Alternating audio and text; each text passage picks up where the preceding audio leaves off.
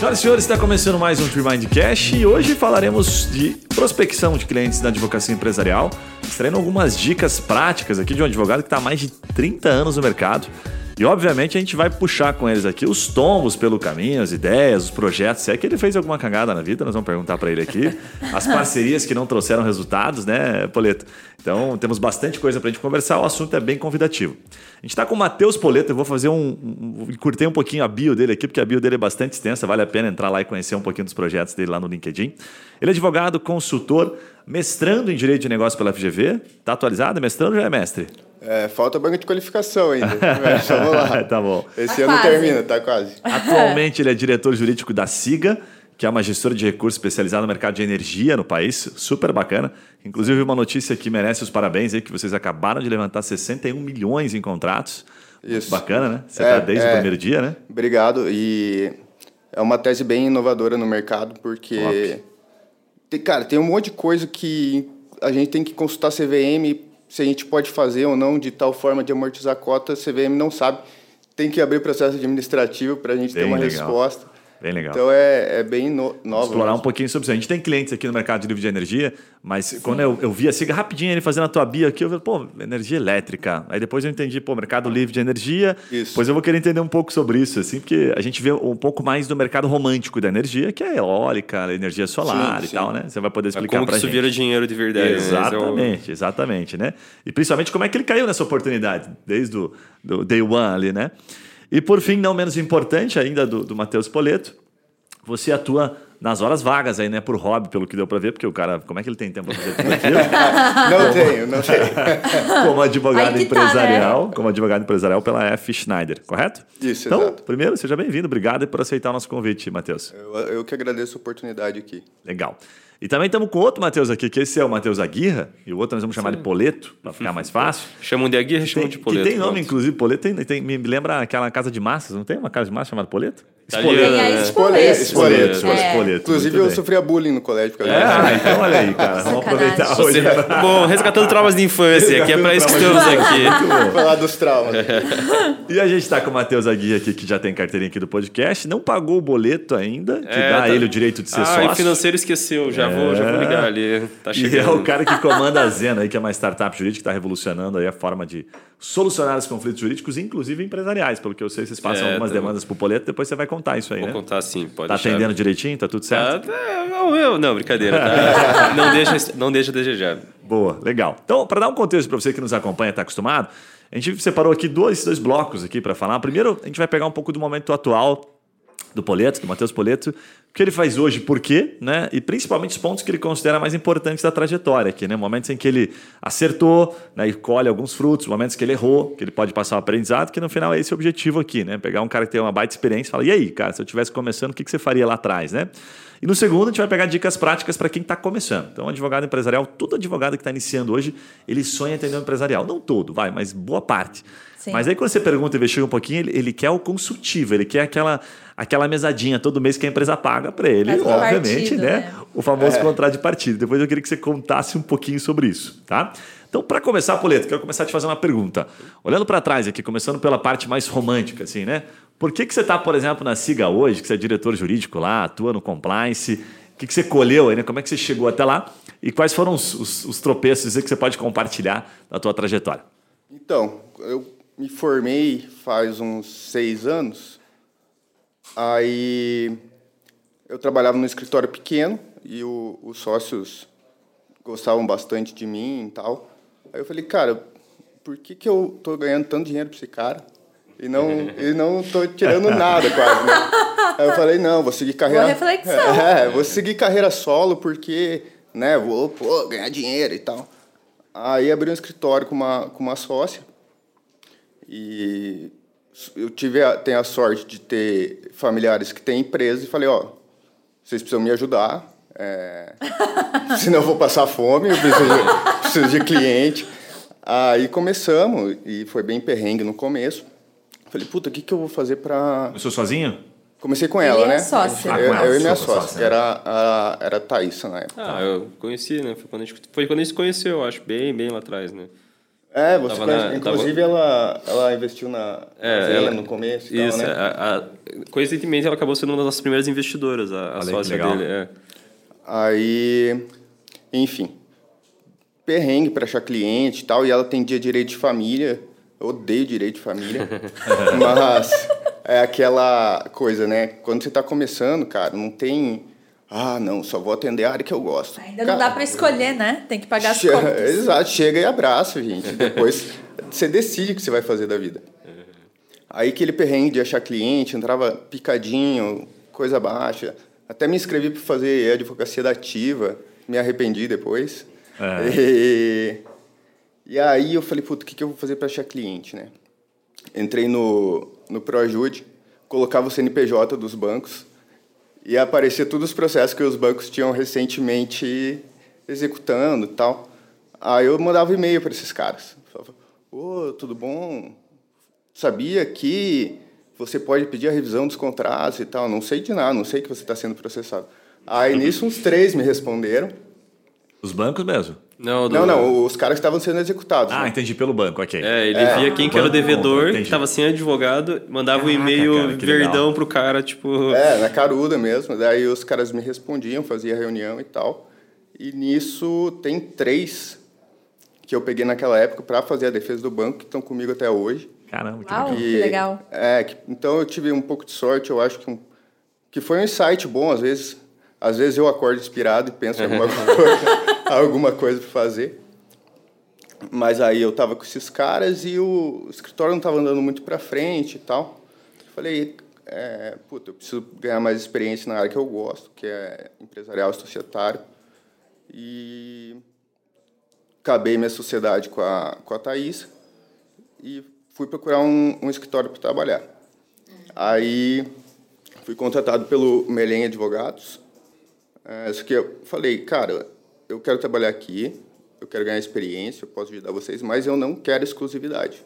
Eu tenho meus clientes por fora e eu não vou largar eles, então minha condição de ficar aqui é, né, é, ter meus clientes sem, sem precisar trazer para o escritório e tal. Eles falaram, não, beleza. Aí nessa, eu fiquei um tempo lá e começou a entrar mais cliente para mim. E até. Da onde? Da onde que vinham esses clientes novos? Indicação, em regra, indicação. Orgânico assim mesmo, né? É. E até hoje, a maioria que entra para mim é indicação. É, principalmente esses que pagam mensal, né? Que são o- os mais importantes. É, às vezes entra alguma coisa picadinha de gente que, que acha na internet, que vê artigo e tal. Aí eu falei, cara, outra coisa que eu preciso fazer é bombar meu currículo, né? Aí eu comecei a fazer faculdade de Ciências Contábeis, porque ajuda bastante no, na questão societária, empresarial, ajuda a conversar com os contadores. Fui fazer LLM em Direito Empresarial e Análise Econômica do Direito.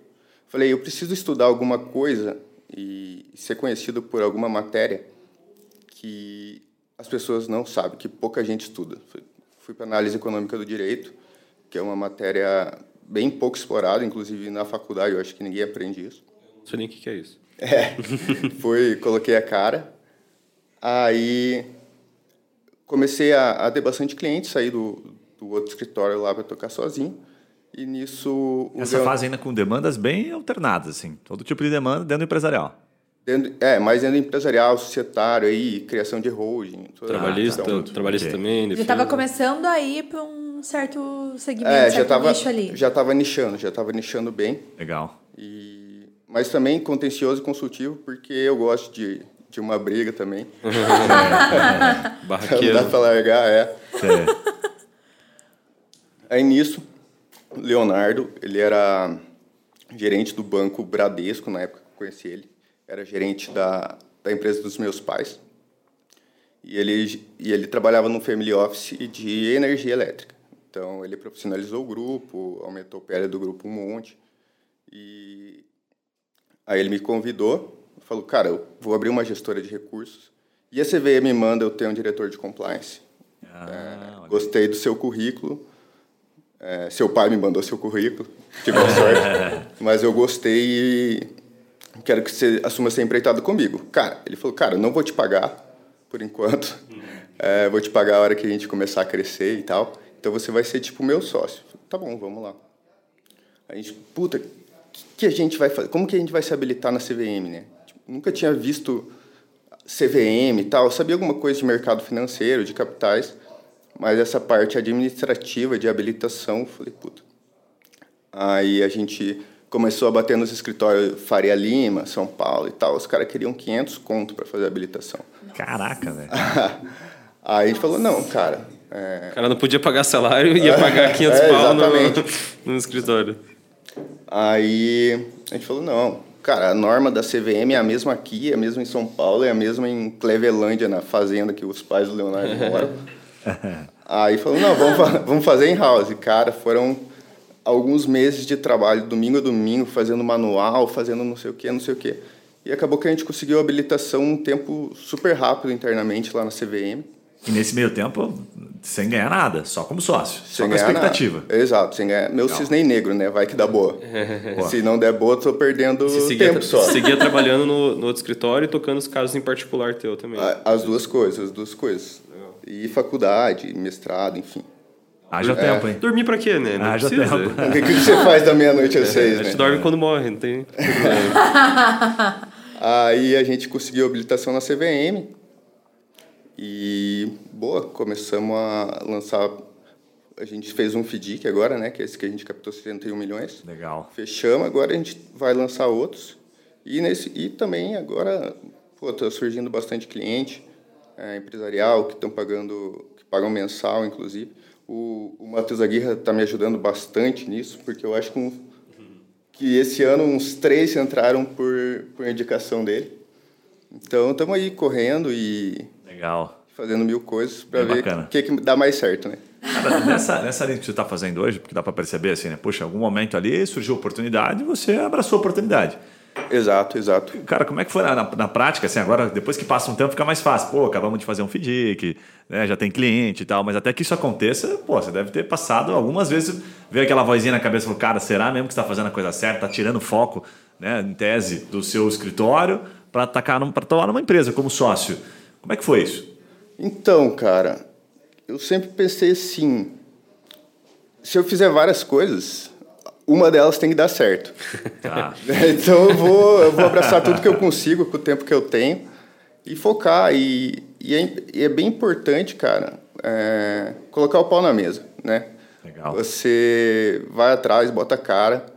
É, Você tem que parecer mais foda do que você é para quem aparece, para os clientes e tal. Então eu era o cara que comecei a estudar CVM um mês antes de começar a fazer os manuais. E alguém me perguntava, falava, cara, não, sei pra caralho de CVM. Já sei tudo. É, agora, agora, sei agora aprendi bastante, não sou, óbvio, mestre em CVM, mas é, sim, obviamente passamos perrengue, principalmente no começo da, Sim. da carreira. Se não fosse é, os meus familiares que têm empresa, que eu falei, cara, vocês vão ser meus primeiros clientes, eu, eu ia ter... Vou fazer besteira com vocês, vou aprender É, isso com vocês. exatamente. Vocês confiam em mim? Não. Foda-se. Vamos lá. Azar de vocês. É, aí se não fosse esses caras, eu não sei onde eu estaria hoje. Então eu acho que, que tive um pouco de sorte também, né? Boleto, antes da gente sair do mercado que você está hoje, que é super legal, explica um pouquinho qual é a diferença, né? O mercado livre de energia, para quem não sabe, e depois eu vi que você, vocês captam apenas da energia elétrica, pelo que eu entendi. Sim, a gente é uma gestora chamada monocedente. Agora tá monocedente, desculpa. Monotese. É, tá. Tem algumas gestoras novas que fazem só cripto, que fazem só saneamento. A gente falou, não, como o Leonardo é o cara, é o cabeça lá, e é o cara que entende de energia elétrica, ele falou, não, vamos fazer esse fundo só em energia. Esse fundo, todos os fundos só em energia elétrica. Isso, vocês já sabiam do movimento ESG que tava, ia bombar ou foi coincidência, assim, vocês surfaram no... Cara, a gente não sabia. Inclusive, a gente podia enquadrar nosso fundo em ESG, porque eu acho que 90% da energia elétrica que está dentro do fundo é, é energia incentivada, então é eólica, solar. Mas a gente tanto não sabia como a gente não enquadrou no ESG, né? Era tarde demais. É, exatamente. Aí. O que, que eu tava falando? Eu tava, eu- é, o que você estava explicando a diferença entre os dois mercados, né? Ah, enfim. Aí dentro do mercado de energia elétrica você tem o consumidor cativo e o consumidor livre. consumidor cativo é a gente, né? É, meros mortais que é obrigado a comprar da Copel no preço que a Copel manda. E tem o consumidor livre, que é o cara que consome muita energia, eu acho, acho que é o cara que consome mais de 5 megas por, por mês. E esses caras, eles são muito poucos, não tem, não sei falar de cabeça agora quantos tem no mercado, mas 38% de todo, toda a movimentação de dinheiro de, no mercado de energia vem desses caras. Caramba. Nossa. Os bons pagadores de energia são esses players. São bons Parenta, pagadores né? Deve ser tipo e, uns 10 que representam e, é, e, cara, é um mercado... 10% que representa pra caralho. Exato, e é um mercado muito seguro, porque o Léo também, como foi gerente de banco, percebeu uma coisa. Cara, a primeira coisa que o cara para de pagar quando ele vai quebrar é imposto. A segunda é fornecedor não essencial. A terceira é funcionário. A última coisa que o cara para de pagar é energia, porque se cortar a energia do cara, A indústria ele para. não trabalha mais. Faz sentido. Não tem milagre. E, e no mercado de energia é, do Mercado Livre é, um, é bem, bem seguro porque todo mundo tem garantia. É o, é o mercado de seguro com menos sinistro que tem no, no mercado. Cara, bem legal. Ainda nessa linha do, do que você está fazendo hoje, é, a gente tem alguns clientes aqui que atuam nisso. Tem um, inclusive, que, que trabalha bem nos contratos, assim, sabe? De, de energia, distribuição de energia, no mercado livre de energia de maneira geral. Eu queria te perguntar assim, como é que o cara entra agora que você está dentro do mercado, né? Tipo, por exemplo, você foi para compliance, pô, manja da CVM. O cara está ouvindo a gente e vê que o mercado está explodindo. Tem um monte de notícia, principalmente de energia renovável, né? Que o de vocês é menos, menos comum. Né? Vou para o tradicional, estou dentro do elétrico e tal, ok. Mas para o não comum, vamos colocar aqui, né? Que é mais romântico agora. Como é que o cara entra? Olha- Hoje, olhando para o mercado, entra por, sei lá, pela, pelo compliance, entra aprendendo CVM, é, entra fazendo o quê? Né? Aprendendo bem sobre os contratos ali, o que, que você recomendaria? Então, é, você tem algumas formas de, de entrar nesse mercado, né? Eu entrei sendo diretor de compliance para ajudar, até porque é uma obrigação regulatória. Sim. Mas como eu sou, eu sou sozinho no jurídico lá, eu acabei assumindo também a parte jurídica e tal. E sinceramente eu não gosto de compliance. Eu tô lá porque é, é obrigação regulatória mesmo.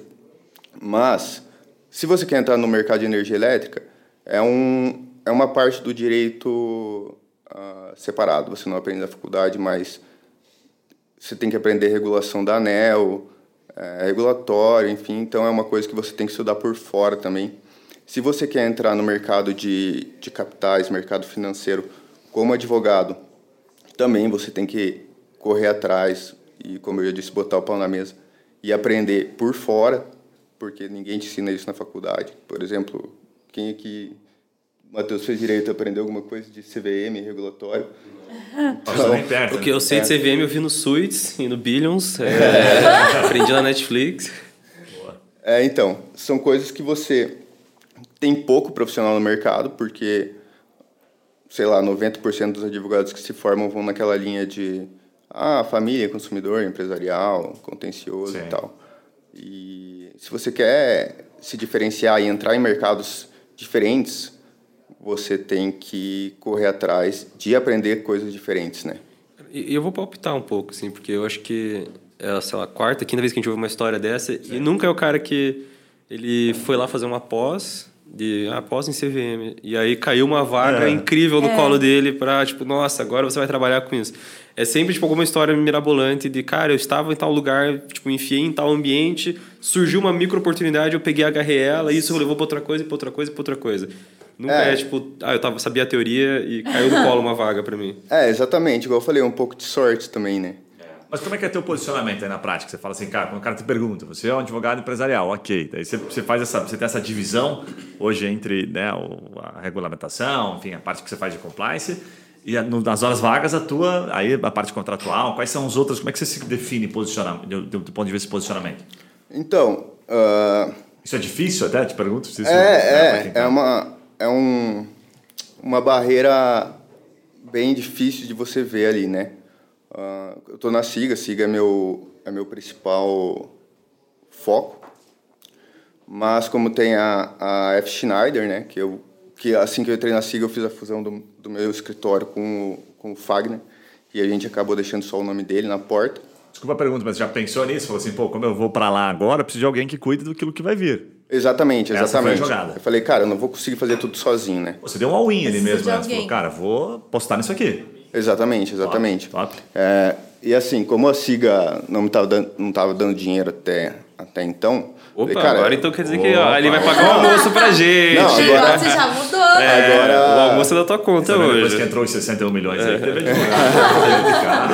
Um já ficou o- ali pro advogado, Trocou entendeu? carro, comprou casa. O, o jurídico e o compliance são os caras mais odiados dentro, da, dentro da, das empresas. É o último que vai Porque ganhar. você é o cara que não deixa fazer as coisas, né? Sim.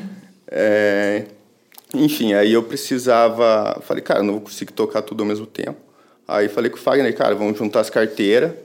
é, o que não tiver conflito de interesse com o que eu faço na SIG, que não tiver conflito de interesse com players do mercado de energia, não tiver conflito de interesse com outras gestoras, o que é bem difícil de acontecer aqui em Curitiba, porque quase não tem gestor aqui, quase não tem advogado que trabalha com, com fundo, enfim. Aí eu cuido do, principalmente dos processos mais estratégicos e tal. É, eu acabo tomando umas, umas estratégias mais heterodoxas no, no, no contencioso, principalmente. Legal. E daí essa parte mais estratégica eu cuido lá.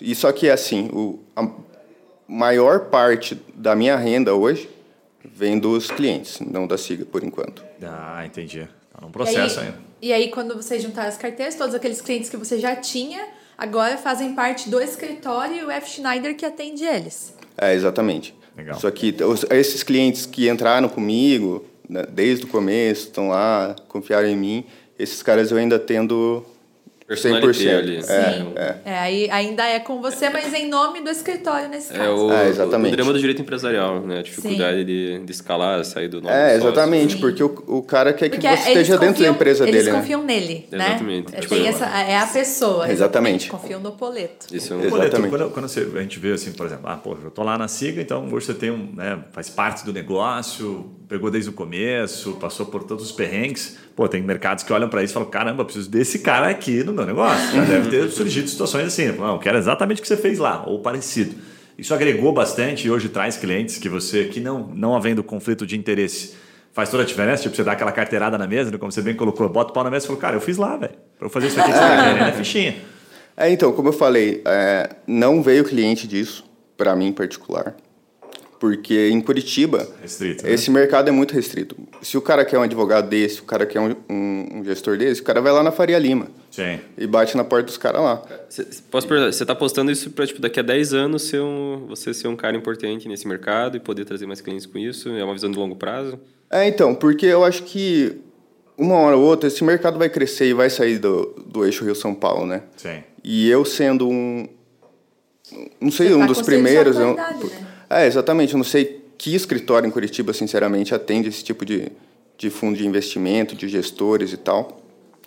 É, a hora que isso cair aqui em Curitiba, eu vou ser um cara que é referência nisso, né? Até É porque a gente é uma das primeiras gestoras.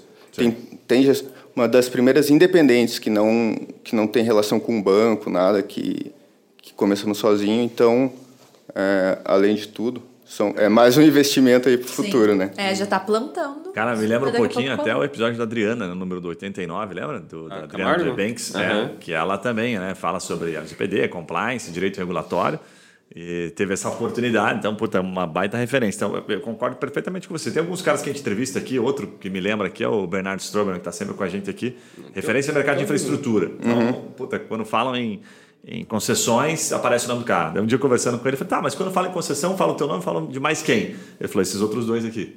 Só nós três. Mas, mas aonde? Cara, nível Brasil. Falou, puta que pariu. É, Quanto tempo, Léo? Que é basicamente o que você está falando, né? É, Tem que começar em algum lugar. Em algum momento, né? Então hoje o cara acaba colhendo esses frutos. Oh, engraçado só falar do Bernardo, porque ele foi meu professor na faculdade. Ah, legal. E hoje a gente é bem amigo, porque falei, cara, eu vou, vou fazer jiu-jitsu, vou treinar jiu-jitsu. Aí cheguei no primeiro treino, ele tava lá, eu falei, pô. Aí a gente acabou, pô, tem um contato bem legal até hoje. O assim. cara tá em tudo, né? Tem, tem um aluno dele, inclusive, que trabalha com a gente É. aqui, que fala que ele é dos melhores professores. assim. Não, ele é, Loucão, ele né? é, é boa, né? excepcional e gente boa. Ele é. Legal. ele Foi um professor também. É. mentor na Zeno, inclusive, hoje. Ajuda a gente pra É, ele é top. Poleto, antes de a gente passar pro próximo bloco, eu queria te perguntar assim, cara, olhando para trás aí, para tua trajetória, que você começou com a família e tal, pô, deve ter algumas cagadas aí nesse meio, né? Principalmente o advogado empresarial ali, quer dizer, pô, pega lá, sei lá, entra a demanda lá de, sei lá, trabalhista e o cara é empresarial. Às vezes parece que, não, puta, vou defender a empresa, mas é uma outra área, né? Já, já começa a ter, ter, ter outros skills ali. Teve cagadas assim que você pode recomendar, que você pode contar, falar, pô, isso aqui eu não faria hoje, do que eu fiz no passado, né? ou em momentos que você deixou de fazer alguma coisa que poderia ter feito com que o seu escritório desse uma bombada. Tiver em mente alguma coisa? Cara, é, cagada, obviamente, fiz bastante, principalmente processo.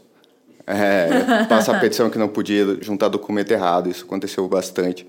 Mas eu sempre tive apoio é, de muita gente que, que eu conversava falava, cara, o que, que você acha? Então, eu procurei me cercar de pessoas com quem eu pudesse trocar ideia antes de fazer qualquer cagada. Isso me ajudou bastante. É, tem aquela questão, né? Você é a média das cinco pessoas que você mais convive. Aí eu falei, cara, eu tenho que conviver com cinco pessoas muito fodas, então, porque, né? Então, acabei fazendo bastante networking, principalmente professor e tal, o professor Giovanni Ribeiro, que era coordenador da pós do, do LLM lá na FIEP, me ajudou bastante, bastante, inclusive me convidou para dar uma aula lá de, sobre fundos de investimento.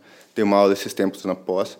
Enfim, é, é bom e é bem importante você ter, ter esses caras perto de você para evitar fazer qualquer cagada. Mas, óbvio, acontece. Mas se tiver alguém te apoiando por trás, te dando dica, enfim, é, é, fica mais difícil. Pô, tem uma parte meio romantizada, né? Que a gente sempre fala, a gente sempre ouve muito advogado falar, né? Ah, puxa, o cara tem que entender do segmento do cliente para poder conversar com ele e tal. Até porque, às vezes, esses dias mesmo conversando com um advogado, aí eu contei para ele de uma intenção que a gente tinha. ah, até recentemente a gente fez um contrato de vesting né? Puta, um contrato bem específico. Aí você vai fazer um contrato desse e fala, puta, quem que é o advogado especialista? Daí a gente conhece bastante gente aqui em Curitiba. Ah, fomos atrás do Pedrinho. Eu sabia Pô, que ia né? vir o Pedro. Aí você pega, né, cara, ele tá sempre aqui com a gente e fala, pô, Pedro, o que mais que você faz além disso? Não, só fico aqui nas startups, só os M&A, só, sabe, veste, só, só tá naquele meio. Eu falo, cara, em algum momento você não sabia nada dessa porra e surgiu uma oportunidade. E aí, você, você foi, como você falou aqui, né, fingir que sabia ali, ou fingir que sabia, eu sabia pouco e falava que sabia muito. Tem que se jogar, esse é o caminho? Ou o cara, porra, o que o cara pode fazer? Sei lá, surgiu uma oportunidade, vou atacar aqui startup. Mas o, o cara aprender tudo demora. Então se Sim. joga e vai aprendendo no meio do caminho, pega uns professor bacana, pega uns, umas mentorias, esse é o caminho? É o que eu sempre fiz, cara. Eu falo, Tá. não, sei, vou resolver, vou fazer. Daí virava as costas, ô, cara, me ajuda, por favor. Mas acaba que, cara, assim você aprende muito mais. Porque aprender tomando porrada é o melhor jeito de aprender, né? Cara, e eu vou até contar, vou roubar o teu, teu episódio. A primeira vez que a gente trabalhou junto foi uma vez que eu fiz isso. Aí a gente fechou uma rede de posto de gasolina e tal, para querem te atender. é, com, pegou pela Zeno e precisava passar para um advogado. Passou para um escritório, os caras não deram conta, porque eu fechei um preço ruim, não sei o que, o caso era complexo, era tipo umas 200 ações, tudo entruncado. Dança. Aí eu tava desesperado, cara, eu preciso de alguém que toque isso, que resolva esse problema desse cara. Aí, coincidentemente, a, a, a mulher do, do Poleto trabalhou comigo na, na Hype, eu desabafei com ela, ela falou, cara, acho que o meu marido toca esse troço aí, não sei se vocês eram noivo, o que que era na época. Aí eu chamei ele, mostrei tudo, a complexidade e tal, ele olhou, cara, a gente resolve. Aí ele destrinchou as 200 ações, não tinha nem ideia de nada de legislação de imposto na época, foi aprendendo e, tipo, estamos até hoje com o cliente. Faz o quê? Uns quatro anos já que... Cara- três anos que isso aconteceu, sei lá. Estamos até hoje e conseguimos resolver 90%. 90% dos problemas do cara, tomando essas estratégias heterodoxas, né? Porque eu falei, cara, ele tinha muito processo contra, muito processo a favor, e eu falei, cara, vamos cercar esses caras, vamos dar tiro de todo qualquer lado. Aí começamos a pressionar todo mundo, fazer umas ações, ação declaratória de sucessão empresarial, nunca tinha visto isso, mas deu boa, conseguimos eliminar. Isso é, isso é, é o hete- heterodoxo que você fala ou não? É, estrate... porque assim, o que que eu vejo de boa parte dos advogados? Não tinha ouvido ninguém falar do heterodoxo, eu não sei o que é, então por isso que eu tô te perguntando. É, não, heterodoxo é aquilo que, que eu tô falando, não sei se vai ser a, a etimologia certa da palavra, que sai daquele Do padrão. do padrão. Tá, perfeito. Vou entrar estratégia com uma de- ação de defesa. É, não, vou vou entrar com fazer- cinco ações diferentes para... É, vou fazer a contestação e depois vai vir o prazo, eu vou especificar as provas. Cara, não, é, dá tiro, dá tiro no cara, dá tiro no cara, uma hora ele cai. É, eu, eu resumo, quando eu falei Teodox, eu penso em suítes. Sabe aquela coisa de filme? Sim. Que o cara não entra só, tipo, vai seguindo para ele. Não, eu vou entrar com isso aqui para pressionar o cara a fazer um acordo Vou lá na frente, sei o é quê. lado. Já É isso. imagina todas as. Os tipo, eu faço isso aqui, ah, eles vão fazer É. tal coisa. Eu já vou para outro lado. Tipo, já começo a realmente imaginar foi as isso. o cliente, né? O, o outro lado, né? Você fala, "Pô, caramba, velho, o que, que tá acontecendo? É, Caramba, eles Exatamente. sabem tudo e estão preparados Bicho para pega. tudo. E é, é importante você pensar estrategicamente. Não, você não mostra pro cara o que, que você quer. Por exemplo, eu estava com uma ação uma vez de briga de sócio. Era uma briga, briga grande e tal. Falei, cara, só que a documentação estava meio fraca para eu conseguir fazer uma ação. Eu mandei uma notificação extrajudicial para outra parte falando, ó, tal coisa, tal coisa, eu vou entrar na Justiça do Trabalho porque porque esse cara era seu empregado e tal. Aí o cara mandou uma outra notificação falando, não, ele não era meu empregado, ele era meu sócio. Eu falei, puta, exatamente isso que eu queria. É o que eu É, queria. é, eu queria que ele declarasse que era É, sócio. exatamente, exatamente. Que legal. Então você vai pressionando o cara e conseguindo o que você quer que ele diga, né? Cara, mas é o perfil do advogado bom de briga, né? Conheço Sim. alguns assim que gostam da briguinha, né? gosta, né? É, é bem. O se o cara for bom de briga, ele vai ficar no linear. Ele, ah, não, faz isso aqui, espera a resposta, depois faz esse outro É. e tal. É, e- esse Cara, caso de é, briga, é legal. perfeito, assim, porque o cara ia ter feito o quê? Ele tá com uma ação para declarar a sociedade. Aí os caras É. defendem e falam, não é só. Pronto, você foi lá e acabou. Exatamente. Matou, é- né, Foi cara? mais matar. rápido, né? Bem legal, bem legal. Cara, eu vou dar uma pivotada aqui pra gente pegar. um- tem bastante coisa para te perguntar ainda. Mas tem um segundo bloco que a gente fala sobre como iniciar na advocacia empresarial. É, olhando pro, pro, pro Poleto, lá pro Matheus Poleto do passado, né? Como se eu tivesse, puta, cara, o que, que eu falo para aquele cara que está começando agora? E a primeira pergunta que eu queria te fazer aqui é o seguinte: cara que está procurando hoje, né, crescer a carteira, como você começou com os familiares, depois foi recebendo indicações orgânicas, me veio uma curiosidade aqui. O que, que na tua opinião, prende o cliente? Quero dizer assim, o que faz o cliente permanecer? É a proatividade? É solucionar o caso, é ganhar o caso? A gente já viu, já perguntou isso para alguns advogados aqui, eu já ouvi de diferentes formas, assim, né? Então, é ganhar o caso do cara, ou, por exemplo, um caso como esse, é a proatividade, é falar com o cara toda semana, é saber explicar para ele o que está acontecendo. O que, que prende o cliente? Então, é, no meu caso, cara, eu tá dentro da empresa do cara todo dia. Falo com o cara todo dia. E assim, eu não falo assim, ah, vou fazer um contrato só para defender sua empresa. Se precisar de outra coisa, a gente faz outro contrato. Eu falo, cara, não. É, se você tiver demanda pessoal, tá inclusa. Se brigou com a sua mulher, tá incluso. Eu já, Caramba, eu já eu faço tudo que o cara quer, tudo que o cara precisa, porque o cara tá me pagando mensal, vem a, vem a sucumbência, enfim. E isso cativa o cara Sim. né? Eu sou.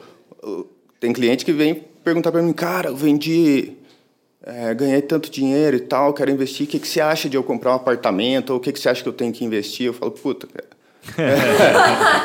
é, fora da minha alçada, mas isso, isso mostra que o cara tem confiança em você além do direito, sabe? Sim. Então, quando o cara é de partida ali, puta, recomendação, atende o cara, cerca o cara, faz tudo que for possível. Tudo, né? É, faz, cara. Pra ele Cliente. se sentir seguro. Você, Mas é que, por exemplo, assim, você falou até no começo ali, né? Pô, direito de família não é meu forte, não gosto muito.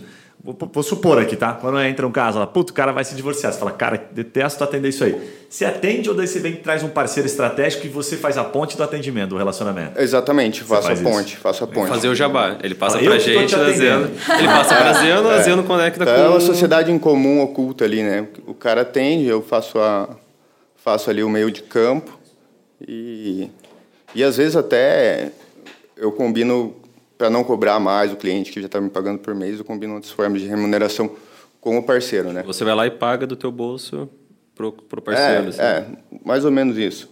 Entendi. Legal. E ainda dentro dessa, dessa linha, você falou um negócio que chamou, chamou atenção. Você falou, pô, tem que estar todo dia lá com o cliente. Como é que você faz uma. Você tem uma, uma rotina, uma agenda? Você fala assim, cara, uma vez por semana, uma disciplina, eu falo com esse cliente, mesmo sem ter necessidade. Às vezes não tem contrato, não tem contrato, não, mas não tem nenhuma demanda lá latente. Né? O processo está correndo, ele segue o seu trâmite, você tem que esperar. E aí, você vai lá e provoca? Como é que faz? Então, ah, n- como meus clientes eu acabo resolvendo muita coisa para eles de fora e tal, todo dia eles me mandam mensagem praticamente. E é, daí eu não consigo ter uma agenda. Inclusive, isso é um, é um desafio bem grande meu, gerenciar a minha agenda, né? É, de tempo, com quem que eu vou falar e tal. Cara, eu vou respondendo ao longo do dia, é, WhatsApp mesmo? Tipo, WhatsApp mesmo, ligação. Mas eu prefiro não ligação e nem áudio de WhatsApp, por favor. Mas, é, e sim, é, eu sempre penso, mais importante que fazer é mostrar que você está fazendo. Então, você não espera o cara te perguntar como que tá tal coisa, como que tá o processo, e vai falando, ó, tô fazendo isso, não tô fazendo isso, vamos esperar para fazer isso, e vai dando feedback pelo menos uma vez por semana para cada cliente importante, pelo menos, para ele ver, cara, cara tá trabalhando. Tá de olho no meu processo, Exatamente. tá trabalhando, tá fazendo tal coisa para mim. E cobrar o cliente, né? Porque muitas vezes o cara fica, de, fica devendo documento e tal. É igual, cara, faz igual você está cobrando alguém que está te devendo dinheiro, cobra todo dia. Cadê o documento? Cadê o documento? Cadê o documento? Aí o cara também vê que você está interessado em resolver Sim. o caso dele, né? Legal, legal. Eu, eu vou, vou fazer Fica um adendo aqui, Matheus. cara, que você me fez pensar. Quando eu converso com advogados né, empresariais que já estão com tipo, escritório pô, super estabelecido há 10 anos, eles estão com desafios, que não é o que você está pensando agora, eles estão com desafios de, cara, como é que eu escalo isso? Pô, como é que eu lido com tanto cliente? Ele começa a encher de regra, não, tem que fazer atendimento tal horário, você tem que falar com tal pessoa, não pode misturar, o contrato é bem fechadinho. Parece que você está me falando tipo, que a forma de você conseguir entrar nesse mercado, porque tipo, a advocacia está saturada, tem escritório por tudo que é lado. Como que você consegue começar a comer um pedacinho do jabá que esses escritórios grandes estão deixando na mesa? É você fazendo o que eles não estão fazendo, né? Você, tipo, Exatamente. é o que. você tira essas regras todas e fala, cara, eu, eu sou o teu cara. Eu, eu sou o que aqueles, os grandes não querem ser para você, eu sou teu amigo. É, Isso tá Sou puxando. o teu pra- Harvey Specter. É, é, você puxa.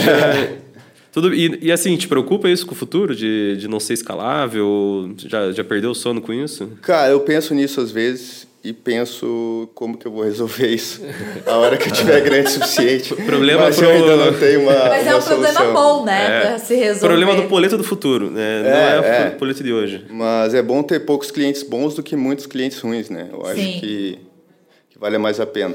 E aí tem uma característica nas suas demandas é que seus clientes têm bastante né, ação, né? Eles estão o tempo todo, né, enfim, ou processando ou sendo processado, então você tem a demanda reativa, né? O problema do cara que tem um cliente que não tem tanta demanda é conseguir manter aquele contrato, né? E se você falou um negócio que é, puta, é, é super válido. Se eu tô lá dentro do cliente e estou falando o tempo todo com ele, é, é como se fosse um, pegar aqui um colaborador dele, né? Um sócio. Sim. Eu preciso desse cara. Ah, né? Você se exatamente. torna necessário.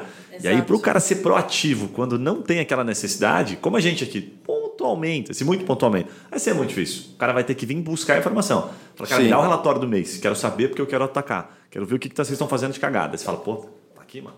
Lá Exatamente. né? Tem alguém protegendo, tem alguém pensando por mim, mas isso é mais difícil, né? Isso, isso É. lembra o, o grupo de radiadores, né? Que quando suspendeu as brigas, você pegou e começou a meter uma holding familiar lá, começou a achar o que fazer É, lá então, dentro. você... Porque, assim, o, o advogado, principalmente societário, ele é o cara que resolve o problema do cliente, que o, que o cliente não sabia que ele tinha esse problema e que o cliente também não sabe como que está sendo resolvido, mas está resolvendo.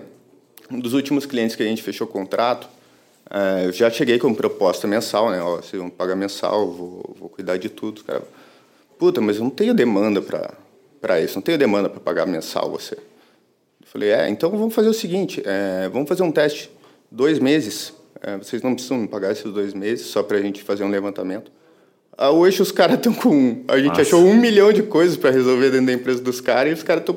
E eles pagam mais caro do que a proposta inicial, né? Acho que Pagam era mais 2K, caro. agora aham. estão pagando 4 E- k Então, felizão que a gente está resolvendo tudo que eles não sabiam que tinha para ser resolvido.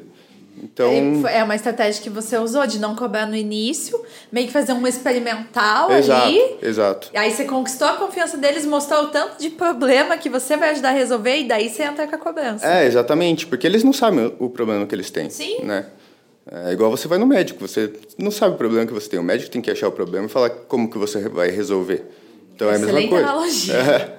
Deixa eu te perguntar nessa linha, por é o seguinte: tem muito advogado que nos acompanha aqui, que os caras sempre ficam perguntando, tentando entender. A gente tem alguns serviços aqui que focam exatamente nisso. Cara, o que que, né, o que, que tá vendendo? O que que tá em alta? O que, que o cliente quer comprar, né? Isso é muito mais reativo do que proativo. Você vai para uma linha um pouco mais. Cara, o cara não sabe o que ele precisa. Eu vou cutucar aqui que desse formigueiro aqui vai sair, sair. alguma coisa, né? O que, que você vê de oportunidade, cara, de tudo que você tem feito ali? Por exemplo, eu vejo até pelo teu LinkedIn ali, isso que você falou agora também, né? São os arranjos contratuais, societários. Às vezes o cara tem um monte de negócio e tá tudo enrolado, né, cara? Você vem, faz uma holding, vai colocando as empresas dentro daquela holding e vai fazendo o esquema acontecer. Que portas de entrada que você vê hoje nas empresas? Que às vezes você não atende. Você fala assim, cara, aprenda isso aqui, ó. Que isso aqui vai te dar uma porta de entrada animal. Chega pro cara e fala que ele tá pagando mais imposto que ele deveria. Que são as dicas que te vem em mente, assim? Cara, primeiro, que eu me preocupo bastante sempre é a questão societária da empresa. Como que está o contrato social? Tem acordo de sócio, não tem acordo de sócio? uh, qual que é a estrutura de capital da empresa. Aí entra um pouco de você aprender contabilidade, né? Uh, ver qual que é a alavancagem, o índice de endividamento, enfim, todos esses índices, para começar a dar soluções para o cara. Mas a primeira coisa que você tem que falar é, cara, como que é a tua relação com o seu sócio? Ele vai falar, não, é ótima. Melhor, melhor relação do mundo.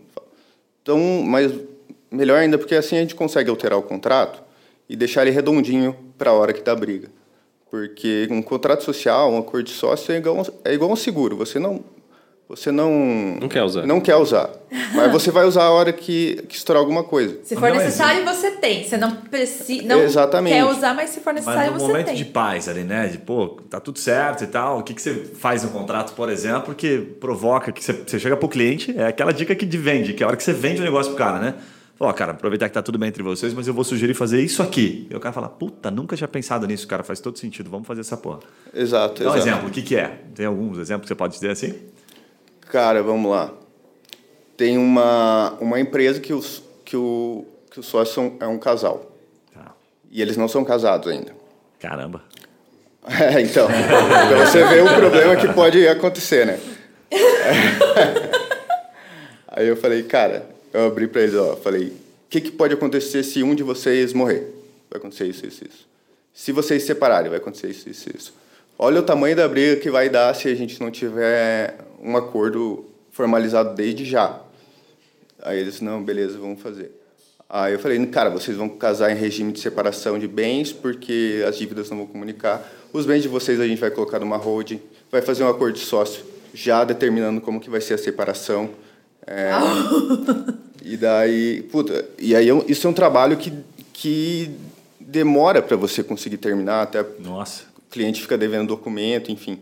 É, então, é um trabalho. Se o cliente está pagando mensal pelo menos um ano para você finalizar esse trabalho, ele vai continuar pagando. Até porque dessas são conversas delicadas, né? Você vira muito um mediador ali. Sim. Por isso é. que os caras são casal. O que acontece se ele se divorciar? Puta, já deve tocar numa ferida grande ali. Não, a gente não vai se é. divorciar. Pô, que sabe que, que, é isso? eu perguntei? Porque aconteceu comigo isso na prática. É, quando estava construindo aqui, a gente começou a ir para a tecnologia, que a gente quer fazer disso né, um negócio de escala e tal, e trazer investidores de fora. E aí um amigo chegou e falou, cara, como é que tá a tua relação, pessoal? Eu falei, tá assim, né? Ele falou, olha, eu tava noivo, né? Falou, então já vou te recomendar, case com separação total de bens, porque isso pode comprometer o teu negócio. Falei, caraca, você acabou de me jogar um pipinaço aqui, né? Falei, agora como é que eu convenço a mulher, né? Uhum. Falou, ah, então vai por aqui, faz uma holding, se prova para ela, que inclusive aquilo vai dar segurança para o patrimônio que vocês vão construir, certo? Mas que vai te dar tranquilidade aqui na hora de ir à empresa, mas principalmente o fundo que vai investir, né? os caras que vão olhar para dentro do teu negócio vão olhar com bons olhos. Falar, não, peraí, o cara tá desenrolado, é com ele que eu trato. Sim. Na hora que briga a mulher, ferrou, né? Hoje, olhando para trás, parece meio óbvio, mas isso pode ser puta, a principal é exemplo, né? O cliente fala assim: ah, eu quero vender minha empresa no futuro. Você quer vender, nós temos que começar a fazer um arranjo no presente que Exatamente. vai viabilizar esse negócio. Exatamente. Então tem várias formas. Acho que saber o societário é fundamental, né? Para você ter entrada ali né? no é, consultivo, né? E sim, societário. É, societário é a primeira coisa que eu ofereço para analisar. E uma dica para vocês convencerem a a separação total quando vocês quiserem casar, é. é, que as dívidas também comunicam, gente. Então, principalmente se você tem um marido empreendedor, uma mulher empreendedora, se ele tomar um tombo, as dívidas ele vão se comunicar com a sua. Então, sempre se comunica. Isso já, isso já, se, já tira um problema. Né? O advogado veio falando assim, mesmo com uma cláusula de incomunicabilidade, elas vão se comunicar. Exatamente. Bom, isso não é intuitivo, né? Cara, isso, isso que você falou. Não, eu estava coincidentemente no workshop agora em Floripa sobre governança corporativa, que a, a gente foi investido pela Bossa, agora né, eles estão arrumando a nossa casa, assim. Legal. E a frase que ficou na cabeça de um advogado, né, Faria Limer e tal, lá, que atende as, as holdings, todas as startups, era. Ele pôs um latim, eu acho que é algo tipo, se passem para bellum. É tipo, se você quer paz, se prepare para a guerra. Esse é o lema dele, assim. Se você estiver preparado para o pior cenário possível, tipo, você já sabe todas as regras, a chance de acontecer a guerra é muito pior, assim.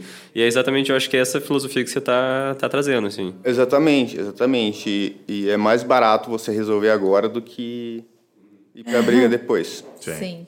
Boleto, deixa eu fazer uma pergunta para ti. No começo você comentou no primeiro bloco que você abriu lá o, o, o Projude né, de hoje, vamos pegar assim, e encontrou as causas do Bradesco, enfim, contra as pequenas empresas. Inclusive, a gente está fazendo isso aqui, coincidentemente, que um cliente pediu. A gente tem na Turmine Tech aqui um, um. A gente levanta todo mês as principais causas dentro de sete grandes áreas. A gente já fez mais, agora está nichando um pouco mais que aconteceram, processo. E a gente acaba identificando muito o contencioso, assim, né, na prática, né? Então você vai para empresarial, a gente sabe lá, a hora extra é a primeira, né, vínculo empregatício é a segunda. A gente sabe exatamente as horas, fica na cabeça, sabe até percentuais. Né? Então a gente pega lá dentro do TRT e vai isolando. Depois vai para o TJ dos estados e faz exatamente esse trabalho. E aí um cliente falou para a gente, falou assim, cara, é, você consegue levantar para mim as 100 empresas que mais tiveram processo no primeiro trimestre?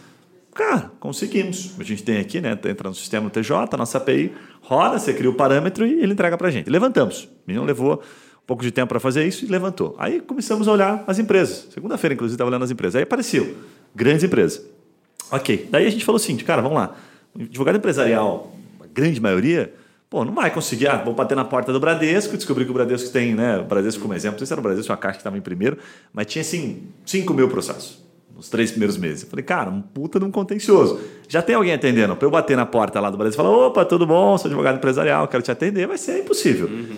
Vamos pegar pequenas, uhum. né, que tiveram uma entrada né, do, do TJ nesse, nesse mês aqui, tiveram duas entradas. E a gente está exatamente fazendo isso agora. Então está puxando. Só que eu não tinha pego ainda esse, esse gap, então já vou dizer que eu vou usar a sua ideia, que é pegar assim. Agora entra o Bradesco, então eu verifico o Bradesco e verifico todas as empresas que ele tem aqui, né, que uhum. eles estão processando. Para daí sim, falar, ó, cara, esse cara aqui tem um processo XYZ.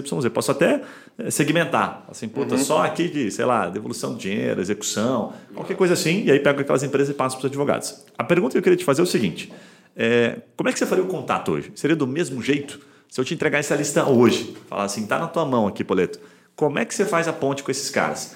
É ainda por e-mail? Vou mandar WhatsApp? Como é que você faz? Cara, eu, sinceramente, como eu faria hoje, talvez talvez continuar e-mail e, e, ligação, porque talvez achasse ele no LinkedIn também, mas eu acho que continuei. É, eu faria por e-mail e, e ligação. Tradicional ainda, né? É, até porque eu preciso de alguns caras para me ajudarem a, a mudar, dar uma pivotagem nessa área aí. Inclusive o Matheus aqui é, é o cara indicado que me ajuda, enfim. Legal. E o que, que você, ah, ainda nesse ponto, você vai abordar um cara, vai entregar alguma coisa já de, de antemão? Porque tem advogado que nos acompanha que ele fala assim, cara, se eu chegar para o cara, né, supor, ele está uma execução aqui do Bradesco contra uma determinada empresa. Eu chego lá e conto, cara, ó, identifiquei isso, né, e acho que você tem essa e essa essa estratégia aqui, entrega alguma coisa logo de cara, não falo nada, o que, que você faria? Então, uh, eu pensei comigo mesmo. E se pode, né, porque tem uma questão de consultoria é, também. É, é, exatamente. Então, o que, que eu pensei? Cara, se eu chegar pro cara falando que ele tem um processo, vai falar, não, esse cara é um stalker, tá maluco? Como que o cara sabe? é, se eu chegar oferecendo serviço na caruda, pode ser que a OAB venha incomodar? Cara, eu falo pro cara, oh, eu sabia que existem revisões de contrato e tal, não sei se está precisando. Eu sei que o cara está precisando. Você já sabe, tá? Eu já o sei, mas eu não falo para ele que, ele que eu sei. É, e outra coisa importante para fazer essas abordagens que eu, que eu me preocupei na época, é depois que eu achar o processo, sei lá, do Bradesco contra, esse, contra essa empresa, eu procuro só pelo CNPJ da empresa para ver se ele já tem advogado atendendo ele. Se tiver advogado, eu já nem entro em contato. Então você bate no Proju, identifica a empresa, bate no Proju de lá, um CNPJ e vê se tem alguém já atacando, atuando, né, atendendo aquele cliente. É, exato. Okay. Por, por, exemplo, nesse processo ele ainda não foi intimado, não tem advogado constituído. Eu coloco o CNPJ dele lá, tem, sei lá, cinco processos, todos com advogado, com o mesmo advogado. não, esse cara já tem o advogado dele, eu não vou entrar em contato, até por questão, sei lá, ética, eu acho, né? É isso que eu ia te perguntar, por quê? E se ele não está sendo bem atendido? É, então... É estratégia, fala, puta, é mais fácil vender para alguém que não tem advogado que para alguém que já tem. Eu acho que ele tem mais medo da merda com a AB. Porque... Não, nem, nem da merda com a AB, cara, eu acho que é mais Cara, eu já tive advogado que, que ligou para meu cliente oferecendo os negócios e meu cliente veio falar e eu fiquei puto. Sim. Então, então eu acho que, não sei, eu acho que eu prefiro que ser mais diplomático nessa. Não faço para o outro que eu não gostaria que fizesse é, para mim. Exatamente. Né? Bem legal, faz bastante sentido. Isso que é importante é, é perguntar, né? Ou poderia, assim, né? A gente, a gente tenta trabalhar estratégias aqui para advogado, né? Tentar costurar alguma coisa. Falar, cara, por exemplo, você é um especialista naquele assunto, já pegou algumas causas, tem um advogado atendendo fala, cara, ó, me ofereço aqui se você precisar de alguma ajuda, acabei de ver que vocês foram citados. Você acha que rola essa ponte assim entre os advogados? Pergunto pelo seguinte: a gente sempre levanta aqui alguns dados estatísticos e tem um, um dado que mostra que os grandes escritórios, Machado Mero, Piero Neto, enfim, Matos Filho, todos os grandes que a gente conhece, o segundo, a segunda principal entrada de novas causas é através das parcerias. E quando a gente olha, isola esse ponto, a gente fala, pô, se é parceria, o advogado pequeno faz parceria, daí você vai olhar e fala, puta, cara, pouco. As parcerias acontecem, às vezes, sabe, o cara não faz isso ativamente. Como é que é para você essa questão? Tipo, vale a pena? Funciona dessa forma a parceria? Ela dá esse resultado? Dá para você viver de parceria como esses grandes fazem, assim, né? Que tem resultado hoje? Cara, então, é aquilo que eu falei. É, é tão ou mais importante você parecer foda do que você realmente é. Então, como eu comecei, comecei essa parte societária e tal, comecei. Aí acabei conhecendo bastante gente diferente, tanto na faculdade de contábeis quanto na pós-graduação, no mestrado e tal. E aí esses caras, quando tem algum problema nesse sentido, eles falam, não, cara, vou, vou chamar o Matheus porque eu sei que ele, que ele vai conseguir resolver isso. Aí eles me indicam os clientes, uh, normalmente a gente trabalha em parceria, às vezes por exemplo, cliente mensal divide, divide a mensalidade, enfim. É, então, essa parceria é... Mas também, igual eu falei, entra por indicação, né? Isso eu considero indicação também, mesmo que venha de, de parceiro. Legal, bem bacana. Uma última pergunta que eu tenho aqui, daí eu queria passar para vocês o que, vocês, o que vocês acham a mais aí. Eu queria saber de você do ponto de vista marketing, né? Entender o que, você pensa sobre o marketing em si, para advocacia empresarial, o que, que você já fez, você já brincou com alguma coisa nesse sentido, tentar prospectar cliente, ou sempre foi do orgânico? Qual é a tua opinião aí sobre as possibilidades do marketing jurídico hoje? Cara. E pode é... meter o pau, fica, fica à vontade, tá? É, não, assim. É que eu tô pegando eu... a pistola que tá embaixo da mesa aqui, só para. É, eu tô, eu tô, a gente está com um projeto na, na F. Schneider de, de captação, de marketing e tal. A gente já tentou algumas coisas que a gente descobriu que não dá certo com a empresa, que dá certo com pessoa física, mas que não dá certo com a empresa. Compartilha com a gente, por favor. Que seriam? É, por exemplo, cara, Google Ads ou é, sei lá, propaganda no Facebook Nunca veio uma empresa para mim assim.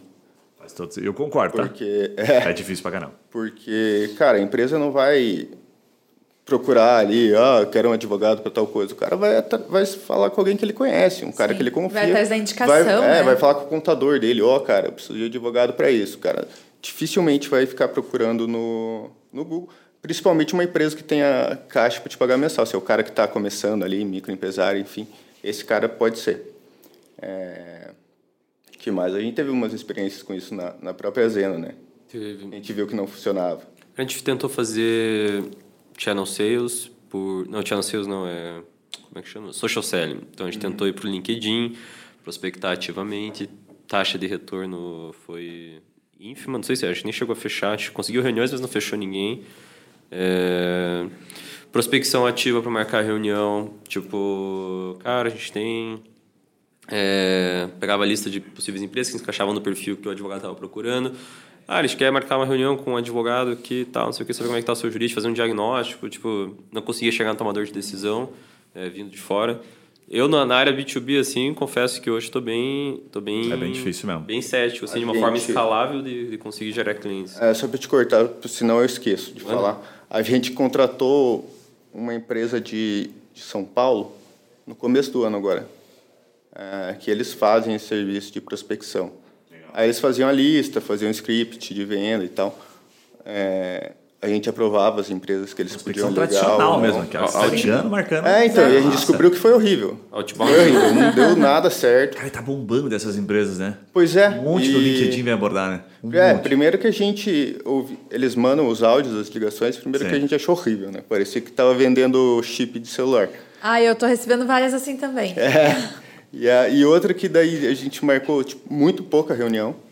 E Sei. teve uma reunião que o cara, a gente chegou, o, o decisor da empresa falou: qual software que vocês estão vendendo? Falei, software nenhum, cara. Eu nem sabia uhum, o que Exatamente. Era. Então, puta, é complicado. Tô, tô tentando achar uma forma, uma Olha, forma sabe, melhor. Sabe que eu, tem vários pontos aí que eu concordo com com 100% que você está trazendo.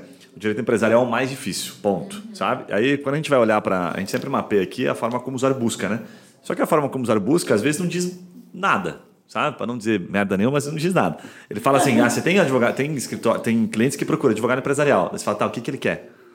Né? Não tem como você saber. Aí, esse é o primeiro ponto. O que, que você faz com aquela busca, né? Você compra aquela palavrinha, vou dar um exemplo, e bota ele dentro de um site, né? Que a gente fala, que a gente brinca e fala que é uma loja.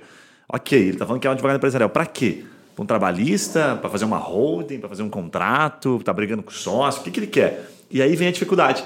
Porque como ele não deixa tão claro, você pode botar ele em 10 páginas. Uma, talvez ele vai se identificar e falar, acho que esse cara aqui tem a solução. E ele não deixou claro o que, que ele quer. Uhum. Então isso é um grande problema. Então é uma palavra que é, a gente fala de fundo de funil, ela tem uma intenção boa, todo mundo quer ela, só que você não sabe o que ele quer. Então você tem que fazer vários testes. Aí quando você fatia o direito empresarial, exemplo, né, o que a gente mais viu agora fatiando lá no TJ mesmo, pegando de São Paulo, é muita causa. Você não tem o consultivo, né? Não tem porque não tem briga, né? Não tem litígio.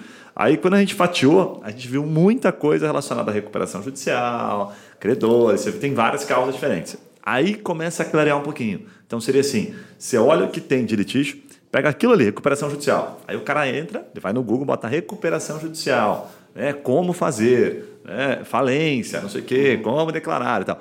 E aí você pega esse cara e bota dentro de uma página, mas muito bem trabalhada. Sabe? Que é o conceito que a gente fala de landing page e tal essa é a dificuldade. Cara, primeiro, você construir essa puta página, uhum. que é difícil pra caramba. E segundo, você ter paciência para testar. Pegar vários caras que estão procurando de maneiras diferentes. Só para você ter uma noção, recuperação judicial, eu tinha feito a análise, são mais de 300 variações de palavra-chave.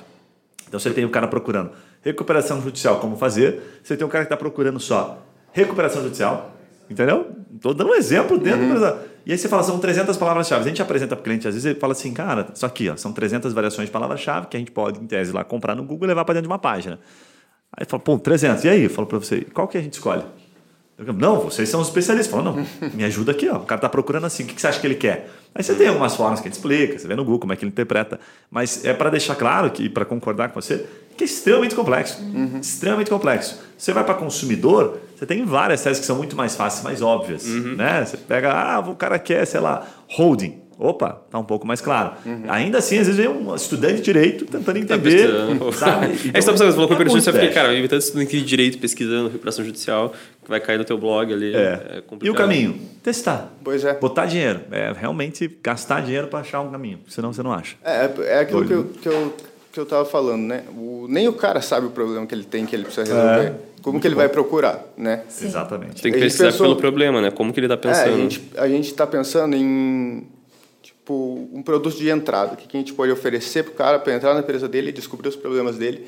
Só que é difícil esse produto de entrada, a gente não conseguiu decidir ainda qual poderá ser, né? Legal. É, o, o, consultivo ainda tem eu sei que falam muito consultivo, mas as empresas não têm essa visão de consultivo, de que eles precisam Sim. se preocupar com isso. E a gente é, tentou uma vez que era de entrada de diagnóstico, né, para rodar, mas os caras não têm interesse, é complicado. Né? É, cultura... é só quando já tem uma abertura maior, que daí, por exemplo, você dá o exemplo do societário que você fez. Tipo, cara, eu vou analisar porque isso aqui vai dar merda. Uhum. A pessoa não sabe daquilo, então você pode atuar no consultivo, mas é só quando você já tem essa uhum. abertura. É Exato. É diferente de uma empresa Chegar que nunca escuro. te viu, né? Não, não, nem tá interessada, e você vai falar disso com ela. Ela não vai te dar moral. É, exatamente, porque no Brasil é é, é um pouco mais complicado porque é muito arraigado essa cultura de advogado é, o cara que vai fazer o processo, o cara que vai processar. Sim. E não é só os empresários que pensam isso, as próprias pessoas que estão saindo da faculdade acham que eles são os caras que só vão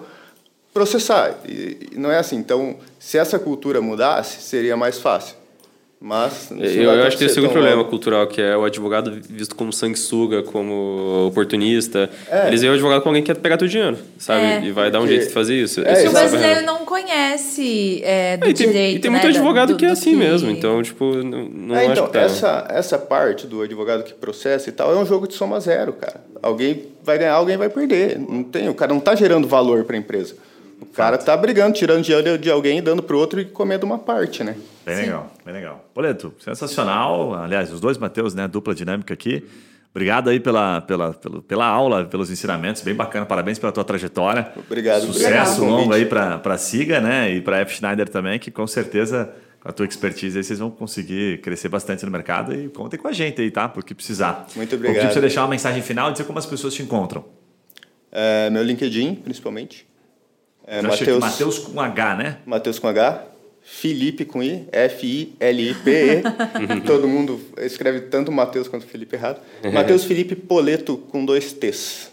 Ou seja, os três nomes dele. É difícil. De, melhor deixar o link ali embaixo, que vai A ser difícil de deixa. achar. não, mas não é você tá- espoleto, tá? É poleto.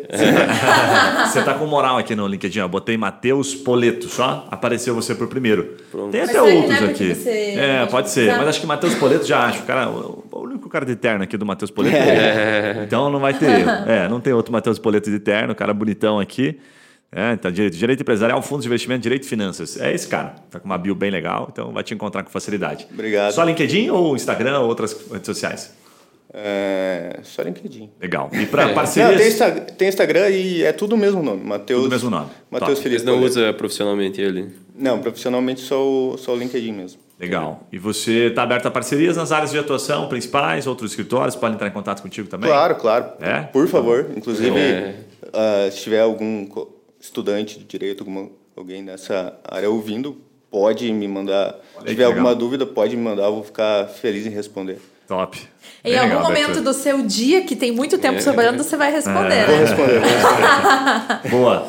E você, Matheusão, o pessoal que ainda não conhece a Zeno, que deve ser muito é. raro aqui no nosso... Que é, quem não conhece, tem que ver os outros podcasts aí, né? Tá chegando agora. Vários. Então, mas é o arroba aí, Somos Maria? Zeno em todas as redes sociais, no LinkedIn, nosso site também é Somos, Somos com S, Zeno com Z. Eh, eu tenho Instagram, não é muito profissional, mas pode, pode seguir lá, MAT, underline Aguirra. E LinkedIn também, Matheus com TH, Aguirra com G-U-I-R-R-A. Mas também não, não posto muita coisa, mas fácil me chamar lá pra gente conversar, quem quiser trocar Boa. ideia, fazer parcerias. Matheus super acessível, inclusive, diga-se de passagem. E o Poleto também se Exatamente. colocando bem acessível aqui. Então, você que nos acompanha aqui, certamente pode encontrar. Recados paroquiais, Ju, para finalizar? E vocês podem encontrar a Trimind nas redes sociais. Todas as redes é Trimind, underline, marketing jurídico. Legal. Então é isso aí. Obrigado pela sua paciência, pela sua audiência. Não deixe de mandar os feedbacks pra gente lá no guilherme.turmind ou juliana.turmind ou pelo Instagram, qualquer canal, YouTube, onde a gente aparece. Manda seu Sim. feedback, a gente recebe vários feedbacks. Sempre responde. E é super legal, porque a gente sabe é, o assunto, sabe que você está trazendo um convidado aqui que está sendo relevante, o conteúdo está agregando para você. Então não deixe de comunicar, porque a gente gosta bastante. Um abraço e a gente se vê nos próximos podcasts. Valeu! Tchau, Tchau. pessoal. Obrigado, gente.